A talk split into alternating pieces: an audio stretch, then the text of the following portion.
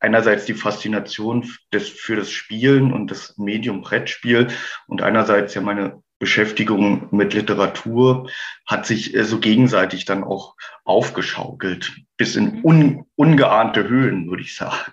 Ich kann jäten und gießen und säen und mir trotzdem Gedanken um irgendwas machen. Aber es gibt, das hält sich so die Waage. Es gibt schon auch die Phasen, wo ich komplett leer bin im Kopf und das ist sehr angenehm. Dumont auf Sendung. Der Podcast mit Büchern. Hallo, ich bin Tabea Sörgel.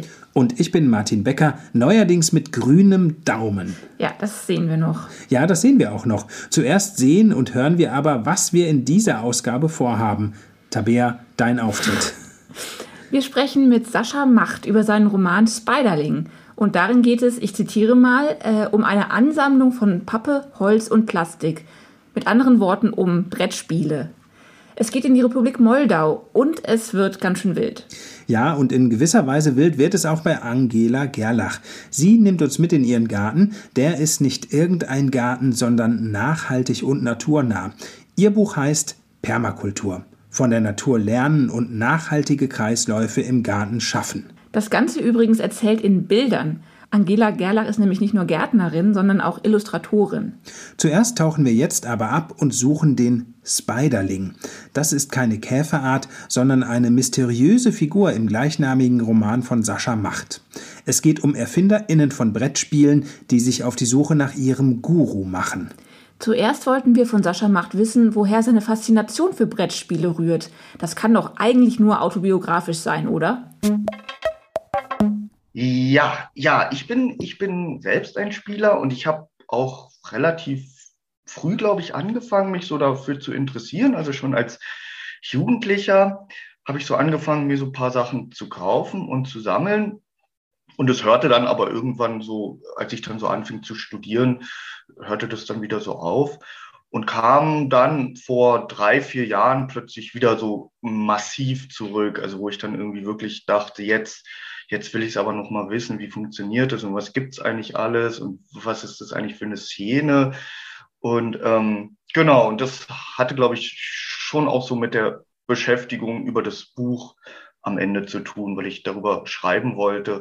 Und so hat sich dann einerseits die Faszination des, für das Spielen und das Medium Brettspiel und einerseits ja meine Beschäftigung mit Literatur hat sich äh, so gegenseitig dann auch aufgeschaukelt, bis in mhm. un, ungeahnte Höhen, würde ich sagen. Ja, eine meiner Fragen wäre nämlich auch gewesen, ob du eigentlich in der Brettspielszene recherchiert hast oder alles frei erfunden, weil es ja dann manchmal so Stellen gibt, wo du beispielsweise aufzählst, was für Sorten von Brettspielen es so gibt, von abstrakten Spielen über naturreligiöse Spiele, zerfallene Spiele und Bodenspiele bis hin zu dämonischen Spielen, ozeanischen Spielen und Solitärspielen aller Art. Und das ist jetzt stark verkürzt, das ist ja wirklich über eine ganze Buchseite. Und das klingt eben äh, fast zu gleichen Teilen frei erfunden und realistisch. Aber du hast wirklich recherchiert, ja?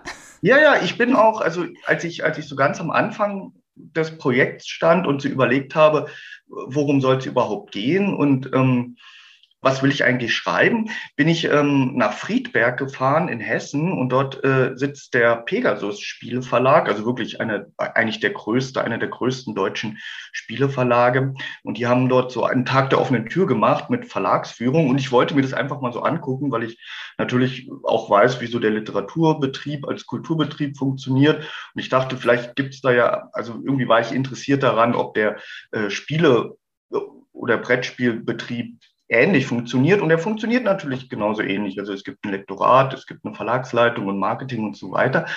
Und dort erzählte eben der Marketingchef davon, dass es wohl einmal im Jahr ein Brettspielautor, dessen Namen er nicht nannte, ähm, dass der einmal im Jahr auf seine Finca seine Kolleginnen und Kollegen einlädt, um dort mit denen über aktuelle Spieleprojekte zu sprechen. Und als ich das dann gehört habe, habe ich gedacht, uh, das ist natürlich, das würde ich natürlich gerne mal wissen, was da so los ist. Und ja, und das war dann sozusagen die Keimzelle auch für das Geschehen, was dann im Buch geschildert wird. Und weil du diese Liste angesprochen hast, da finde ich, sieht man, glaube ich, ganz schön, dass ich, oder ich, ich hatte so das Gefühl, dass es irgendwie so ganz gut abgebildet ist, dass es eben in, in der Wirklichkeit, in der Realität natürlich eine riesen Anzahl von unterschiedlichen Spielen gibt und dass die mir persönlich aber als Fakt erstmal hatte ich das Gefühl, ich muss das noch so literarisieren. Also wo bewegt sich das Spiel in meiner Vorstellung noch so hin? Und so kommen dann eben, kommen auch dämonische Spiele oder zerfallene Spiele eben dabei raus, neben allen Monopoly-Varianten oder ja, genau. Was sind denn zerfallene Spiele? Das beschäftigt mich, seitdem ich das gelesen habe, die ganze Zeit. Ja, ich weiß es nicht. Also, so genau kann ich es, glaube ich, dann auch nicht sagen. Also es ist es vielleicht so ein, ein Aggregatzustand, den ja gewisse Gegenstände dann auch so wechseln können. Und für mich ist es halt so ein Bild dafür, ja, welche, welche Entwicklung so ein Spiel im Laufe seiner Existenz vielleicht so durchmachen kann. Und ja, man muss dazu sagen, dass eben, es geht da um die Spielesammlung des äh, titelgebenden Spiderlinks und der hat einfach sehr viele Spiele und da finde ich gehören dann auch dämonische, zerfallene Spiele, aber eben auch protofaschistische oder kommunistische oder sogar auch sexistische Spiele dazu. Denn das muss man halt auch sagen, es gibt durchaus auch eine, eine politische Diskussion in der Brettspielwelt, also welche Spiele zum Beispiel mit kolonialistischen ähm, Klischees arbeiten oder eben auch sexistischen Klischees. Da wird schon mittlerweile sehr genau drauf geachtet. Und ich glaube, die AutorInnen achten da auch drauf, wenn sie, wenn sie jetzt ein Spiel erfinden. Äh, deine Protagonistin Daytona Sepulveda ist Brettspielautorin. Wer ist Daytona? Wie würdest du sie beschreiben? Ja, sie ist eine junge Frau aus, aus den USA ähm, mit mexikanischen Wurzeln. Also ihre Eltern kommen aus Mexiko und ja, sie ist, ähm, ich glaube, zum Zeitpunkt der Buchhandlung ist sie 28 und lebt in Leipzig. Also sie hat schon, also wirklich, äh, ist schon so über die Kontinente gezogen. Und ähm, ja, für mich als Figur ist sie deshalb natürlich spannend, eben einerseits, weil sie eine Frau ist, andererseits, weil sie aus einer Kultur kommt, die, die mir jetzt erstmal fremd ist, aber die ich natürlich die man ja trotzdem so kennt, die amerikanische Kultur. Und eben dann interessant, weil sie wirklich in Leipzig lebt, wo ich ja auch lebe. Und ich hatte irgendwie so das Gefühl, ähm, dass sie sehr viel dann doch so mit mir zu tun hat. Auch wenn sie nicht schreibt, denkt sie sich ja aber trotzdem Sachen aus, indem sie diese Spiele entwickelt. Und sie hat äh, ein, ja, sie wird ja die Verschwundene genannt in der Szene, in der Brettspielszene und ähm, hat sozusagen ein, ja, eigentlich kein Geheimnis, aber sie hat etwas erlebt in jungen Jahren, was sie nachhaltig ja immer noch prägt und was auch für das Buch eine große Rolle spielt, glaube ich, was ihr damals widerfahren ist. Sie ist ja auch nicht die einzige Spieleautorin in deinem Roman. Ähm, auf einem abgelegenen Weingut in der Republik Moldau, wohin sie die oder der titelgebende Spiderling eingeladen hat, trifft sie ja auch auf einige andere Figuren, die mindestens genauso verschroben sind wie sie und auch BrettspielautorInnen sind. Hast du da einen Lieblingscharakter, der dir vielleicht auch beim Schreiben den meisten Spaß gemacht hat? Ja, ich glaube so der Campbell Campbell, das ist so der jüngste mhm. von, den, von den anwesenden Autoren, der ist halt 14. Ja, irgendwie hat, hat der mich, glaube ich, so am meisten noch so, also alle haben mich total interessiert, wie sie so drauf sind. Aber er ist halt schon auch so ein bisschen so, so eine sehr, so eine rätselhafte Figur. Also er kommt aus Schottland, ist da auf einem Schloss aufgewachsen mit seinem Zwillingsbruder und spricht eigentlich äh, in Rätseln. Also das muss man schon so sagen. Und man weiß immer nicht genau, was treibt er eigentlich. Er treibt sich dann auf diesem Weingut immer so im Garten herum und versteckt sich und dann kommt er mal wieder so vor. Und er ist, äh, nimmt aber jetzt, lebt wirklich eher so in seiner eigenen Welt. Und das, das war irgendwie so eine Figur, wo es mir total Spaß gemacht hat, die so zu begleiten und zu gucken, aber eben auch wieder so loszulassen. Also ich, diese Figuren, die wuseln so durch den Roman und mal sind sie, wird mit ihnen interagiert, dann erzählen sie was, aber dann sind sie auch wieder weg. Und es gibt ähm, die Leute, die sich dort bei Spiderling treffen, die sind am Anfang nicht befreundet, die kennen sich auch zum großen Teil nicht, sondern sie, sie werden da einfach sozusagen abgeladen auf diesem Weingut und müssen dann miteinander umgehen, weil sie eben auch nicht wissen, wie lange sie dort bleiben, weil sie ja auf die Ankunft von Spiderling warten und die lässt sich halt dann schon auch ganz schön Zeit. Ja, genau. Dein Roman hat ja fast 500 Seiten. Es passiert sehr viel. Es gibt unzählige Details, zum Beispiel auch all die abwegigen Brettspiele, die die Figuren miteinander spielen, während sie sich halt die Zeit vertreiben beim Warten auf Spiderling. Und alles eskaliert langsam, aber sicher vor sich hin. Wie hast du an deinem Buch gearbeitet? Hast du dir zu Beginn so eine Art Spielanleitung ausgedacht, an die du dich dann streng gehalten hast? Oder wurdest du selbst von den Entwicklungen beim Schreiben überrascht? Also es gibt das erste Kapitel, das heißt Thunderdome und das ist relativ kurz und eigentlich steht da schon fast alles drin, worum es geht. Und es war auch der erste Text, den ich äh, geschrieben hatte für den für den Roman, also das erste Kapitel.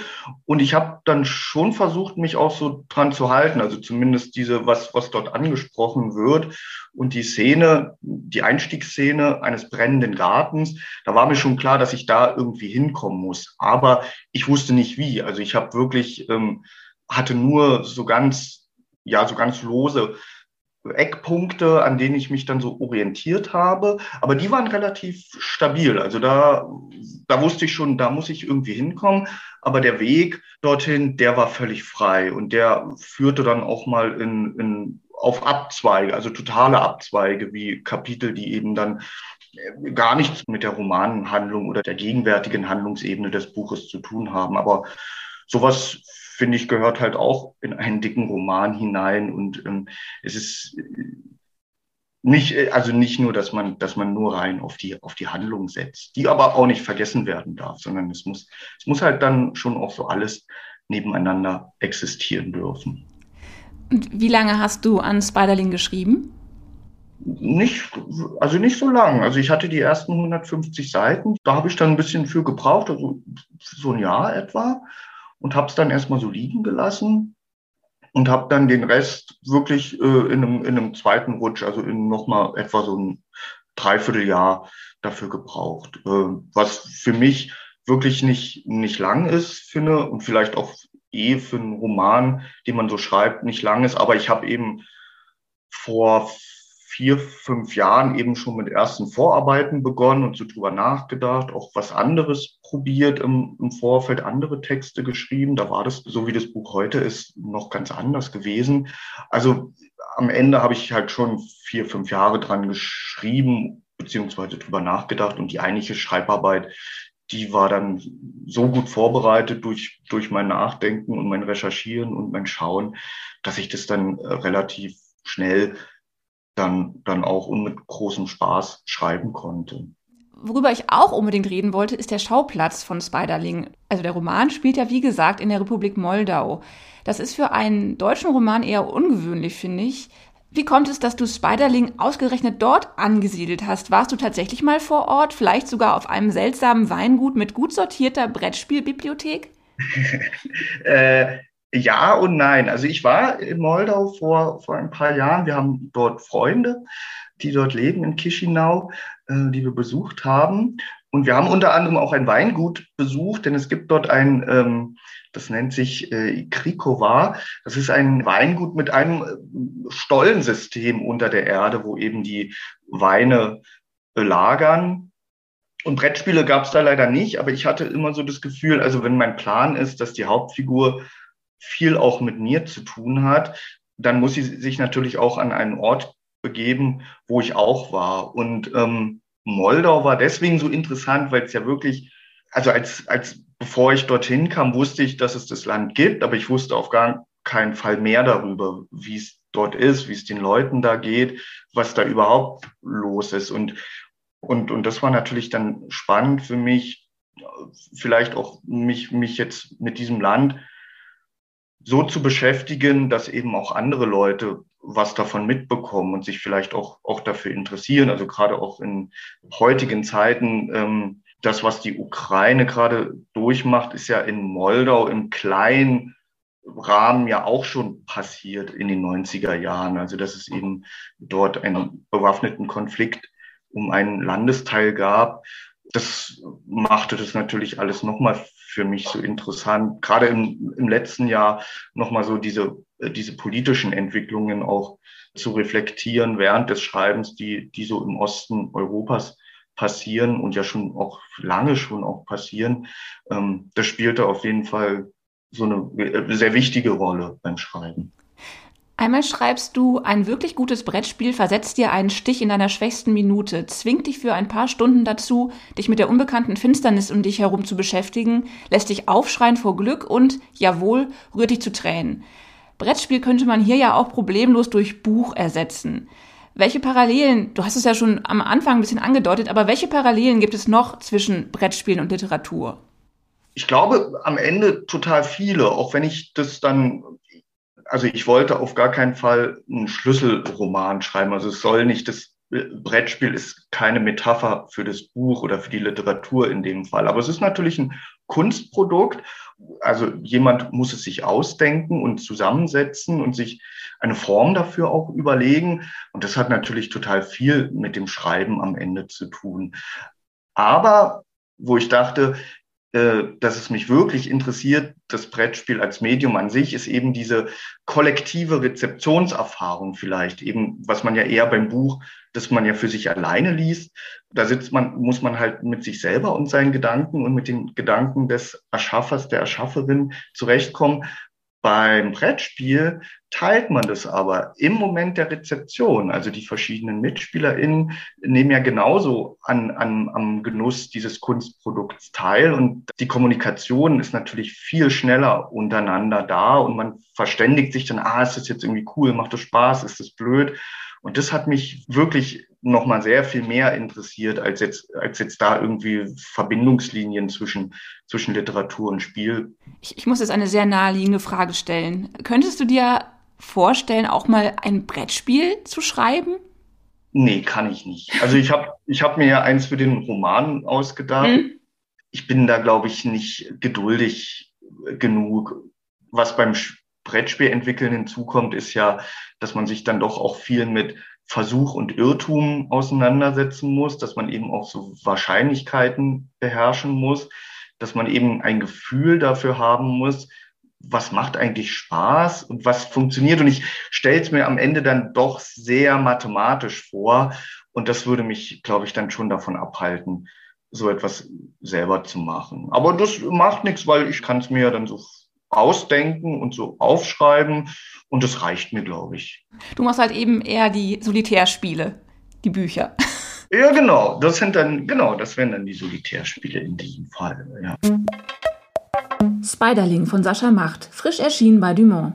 Martin, jetzt kommt dein Auftritt. Nein, nein, nein, noch nicht. Denn die Überraschung dieses Podcasts habe ich mir für das folgende Gespräch aufgehoben. Langweilig. Und ich bin mir sicher, die Hörerinnen und Hörer werden begeistert sein. Ja, ja, ja, ist, ist gut. äh, wollen wir nicht lieber erstmal über das Buch sprechen? In Ordnung. Erst das Buch, dann komme ich. Also, Angela Gerlach hat eine Anleitung in Bildern geschrieben, die das Gärtnern anders denkt. Für Permakultur ist sie seit Jahren selbst Feuer und Flamme. Und was das alles mit einem Huhn zu tun hat, erzählt sie uns jetzt gleich auch selbst. Wir wollten zuerst von Angela Gerlach wissen, ob sie durch ihren eigenen Garten auf das Thema aufmerksam geworden ist. Ja, nee, das war nicht direkt dieser Garten. Ich habe angefangen mit dem Garten noch ähm, ganz konventionell, mit Reihen, mit Salat und Gemüse und Bohnen und sehr viel umgraben und ähm, habe dann in einem Magazin, es war ein Obdachlosenmagazin hier in Hamburg, Hinz und Kunst, habe ich dann einen Artikel gelesen über Permakultur, also genauer über den Permakultur Campus in Hamburg, wo man ähm, Schnupperkurse buchen konnte. Und das hat mich dann irgendwie gleich so interessiert, dass ich mich da kurzerhand angemeldet habe. Ich hatte da auch gerade ein bisschen ein Loch, weil ein Verlag, für den ich viel gemacht habe, Insolvenz angemeldet hat und ich hatte plötzlich viel Zeit. Und habe dann diesen Kurs belegt und war sofort total angetan und habe dann noch den äh, weiteren Aufbaukurs äh, besucht und dann ohne zu überlegen sofort die äh, Ausbildung gemacht. Genau, also das hat mich gepackt von Anfang an. Und dann habe ich diesen Garten an der Nordsee praktisch auf Permakultur umgestellt. Sie haben es jetzt gerade erklärt, es gab einen Einführungskurs, es gab einen darauf aufbauenden Kurs und dann kam, kam die Ausbildung. Wir haben zwar viel Zeit, aber nicht ganz so viel Zeit. Können Sie uns einen Crashkurs geben jetzt und all das zusammenfassen? Permakultur, was ist das und wie funktioniert es? Ja, also Permakultur ist ein Gestaltungsprozess Also ist eine Methode, wo die natürlichen Kreisläufe der Natur sozusagen in unsere Landschaft übertragen werden, in unsere Gärten, in die äh, Landwirtschaft oder auch ins soziale Miteinander.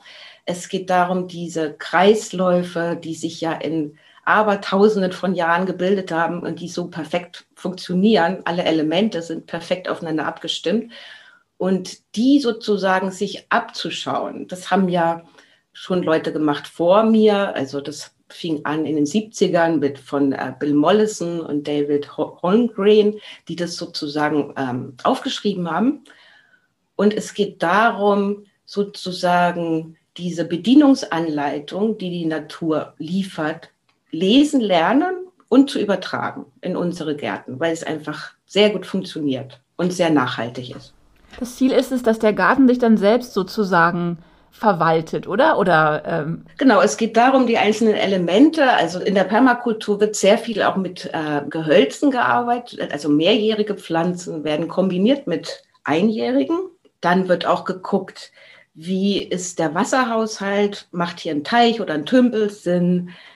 Also es werden diese Elemente, auch Wetter oder Gefälle, ist da eine Steigung oder nicht. Das wird alles geplant und aufeinander abgestimmt, sodass sich das selbst trägt. Also man muss dann nur noch so ein bisschen nachsteuern.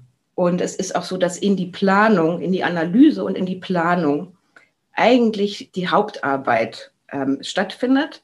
Und erst die Umsetzung und die Instandhaltung ist eigentlich nur 20 Prozent. Die Planung ist ungefähr 80 Prozent und der Rest 20 Prozent. Und es ist dann auch viel weniger Arbeit. Ja, wenn man Ihr Buch gelesen hat, kann man sich wahrscheinlich dann viel Arbeit sparen. Das Schöne an Ihrem Buch ist, es ist eine Anleitung in Bildern. Es gibt zwar auch viele Erklärtexte zu Pflanzen, Tieren oder auch biochemischen Abläufen im Boden, aber das Wesentliche sind die Illustrationen. Wann war Ihnen eigentlich klar, dass Sie Ihre beiden Berufe, also das Zeichnen und das Gärtnern, in einem Buch verbinden wollen? Das war ein sehr schöner Moment, als mir das klar wurde, weil sowas hat man ja nun auch nicht so oft. Das war tatsächlich während der Ausbildung. Also ich habe da sehr viel immer mitgezeichnet. Also das muss man sich ein bisschen schulisch vorstellen. Die ganzen Studenten sitzen da und der Permakulturlehrer erzählt. Und ich habe da schon sehr viel mit Zeichnungen immer mitgekritzelt und habe dann äh, anhand meiner Mitstudenten gemerkt, weil die so drauf abgefahren sind und auch dann Kopien wollten und das so super fanden, dass das genau der Weg ist, um sozusagen die Permakultur zu verbreiten. Also ich habe dann einfach gedacht, gut, mache ich halt ein Buch, ist doch auch super. Mit nicht so viel Text. Also Permakulturbücher sind leider bis heute noch sehr textlastig. Was heißt leider? Ist natürlich auch, gibt ja auch sehr viel zu sagen, aber zum Einstieg fand ich Bilder eigentlich genau das Richtige.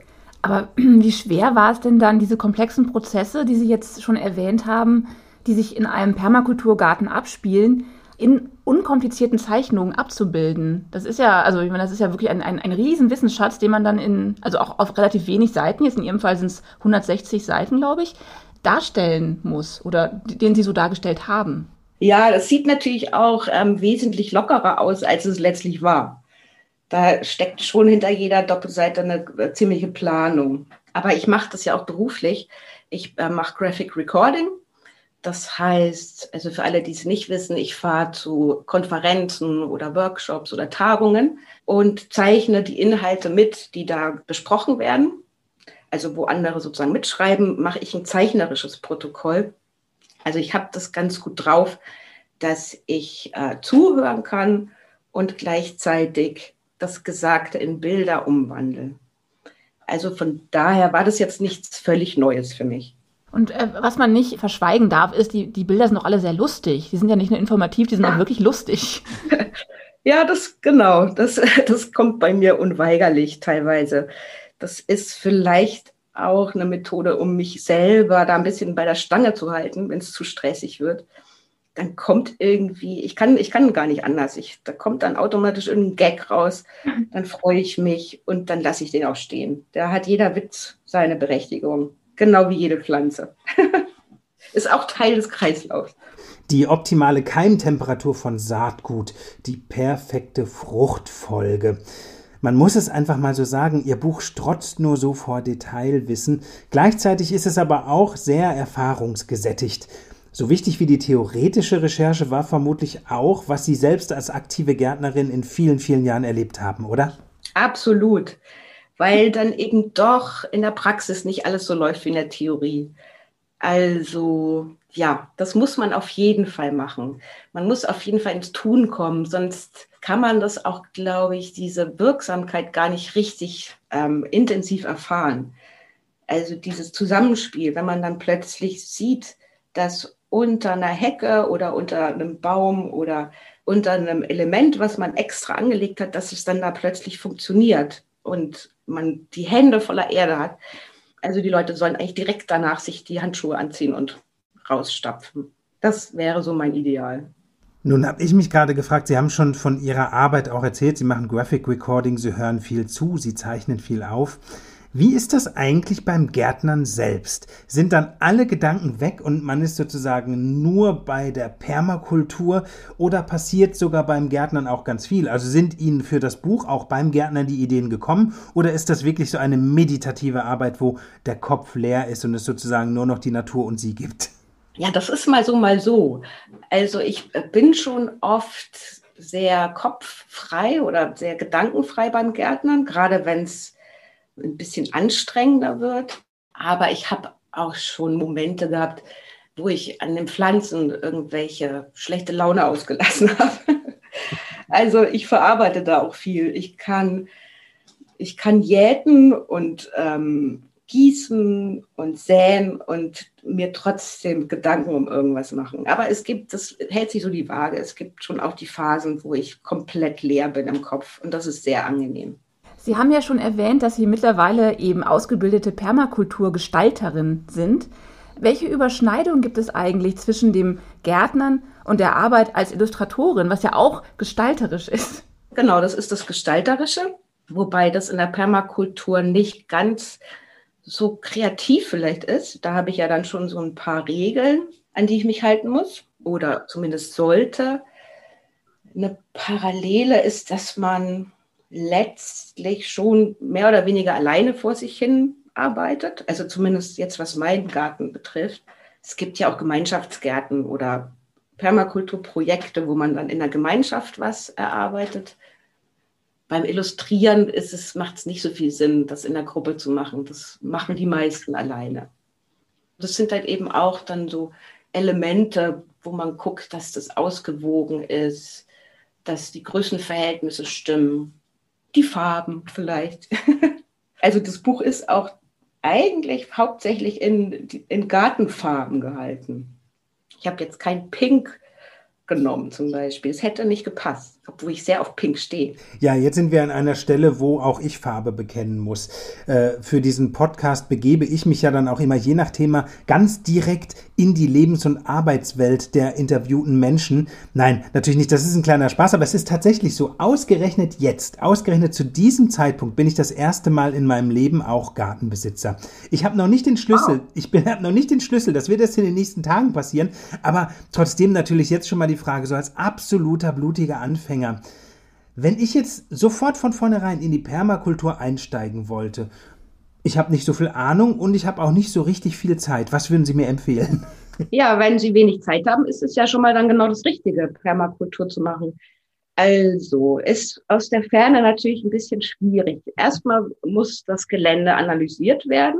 Also da müssen Sie gucken, wie ist der Boden, was wächst da jetzt schon, dass man guckt, welche Pflanzen dominieren. Danach kann man auch ein bisschen eine Bodenanalyse machen man muss beobachten, wie viel Sonne ist da, ist es eher schattig, stehen da schon größere Gehölze, also gibt es sogar vielleicht schon einen Baum.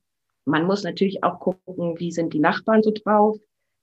Wenn die eher spießig sind und einen Schottergarten bevorzugen, dann muss man da wahrscheinlich erstmal viel erklären. Also ein Permakulturgarten ist nicht, sieht nicht besonders ordentlich aus. Das muss man oftmals mit den Nachbarn sich dann auseinandersetzen. Aber die meisten sind dann da auch. Wenn sie erstmal wissen, dass da ein System dahinter steckt, dann sind sie da wohlwollend. Genau. Und der nächste Schritt ist dann, habe ich ja auch im Buch beschrieben, dass man genau plant, was will man? Was isst man zum Beispiel gerne? Möchte man einen Teich haben? oder eine Sitzecke geht es eher um Entspannung oder auch um Ernährung. Und dann fängt man an, das zu entwerfen. Und wenn der Entwurf steht, mit allen Komponenten berücksichtigt, dann geht es in die Umsetzung. Wenn ich ein paar mehr Infos hätte, könnte ich wahrscheinlich mehr ins Detail gehen.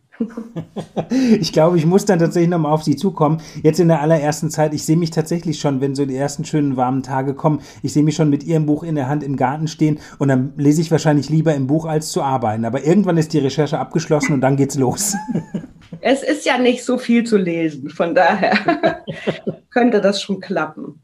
Ja, aber Gratulation zum Garten, kann ich nur begrüßen. Ja, ich bin gespannt. Vielen, vielen Dank.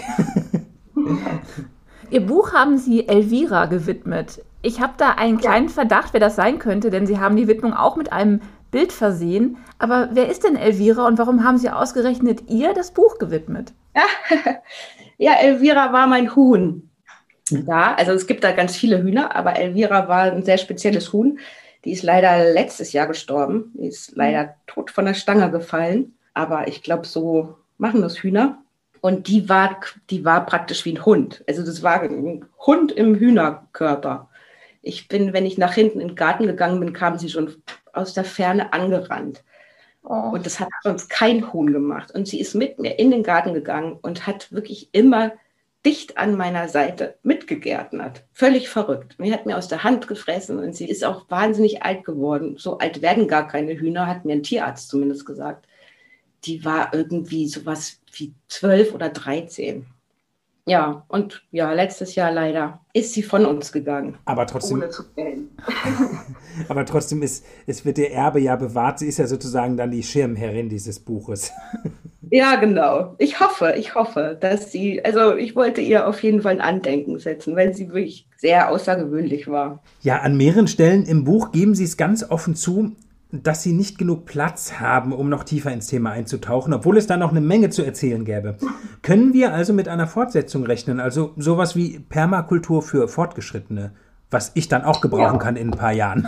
Ja, klar. Also ich finde zum Beispiel auch das Thema Permakultur in der Landwirtschaft sehr spannend. Das ist dann ja auch ein Teil der Fortsetzung. Das wäre eine echte Lösung zur Agrarwende hin, dass man auf großen Feldern Forstwirtschaft mit Landwirtschaft kombiniert. Funktioniert in anderen Ländern schon sehr gut, nur Deutschland ist da noch ein bisschen hinten an. Permakultur von Angela Gerlach, gerade frisch veröffentlicht zum Beginn der Gartensaison, an der auch ich diesmal meinen Anteil haben werde. Na dann, wenn Sie Fragen oder Anregungen haben für Martins Garten, dann schreiben Sie uns doch gerne an podcast.dumont.de. Das war's für diese Ausgabe. Bis bald. Tschüss. Dumont auf Sendung. Der Podcast mit Büchern.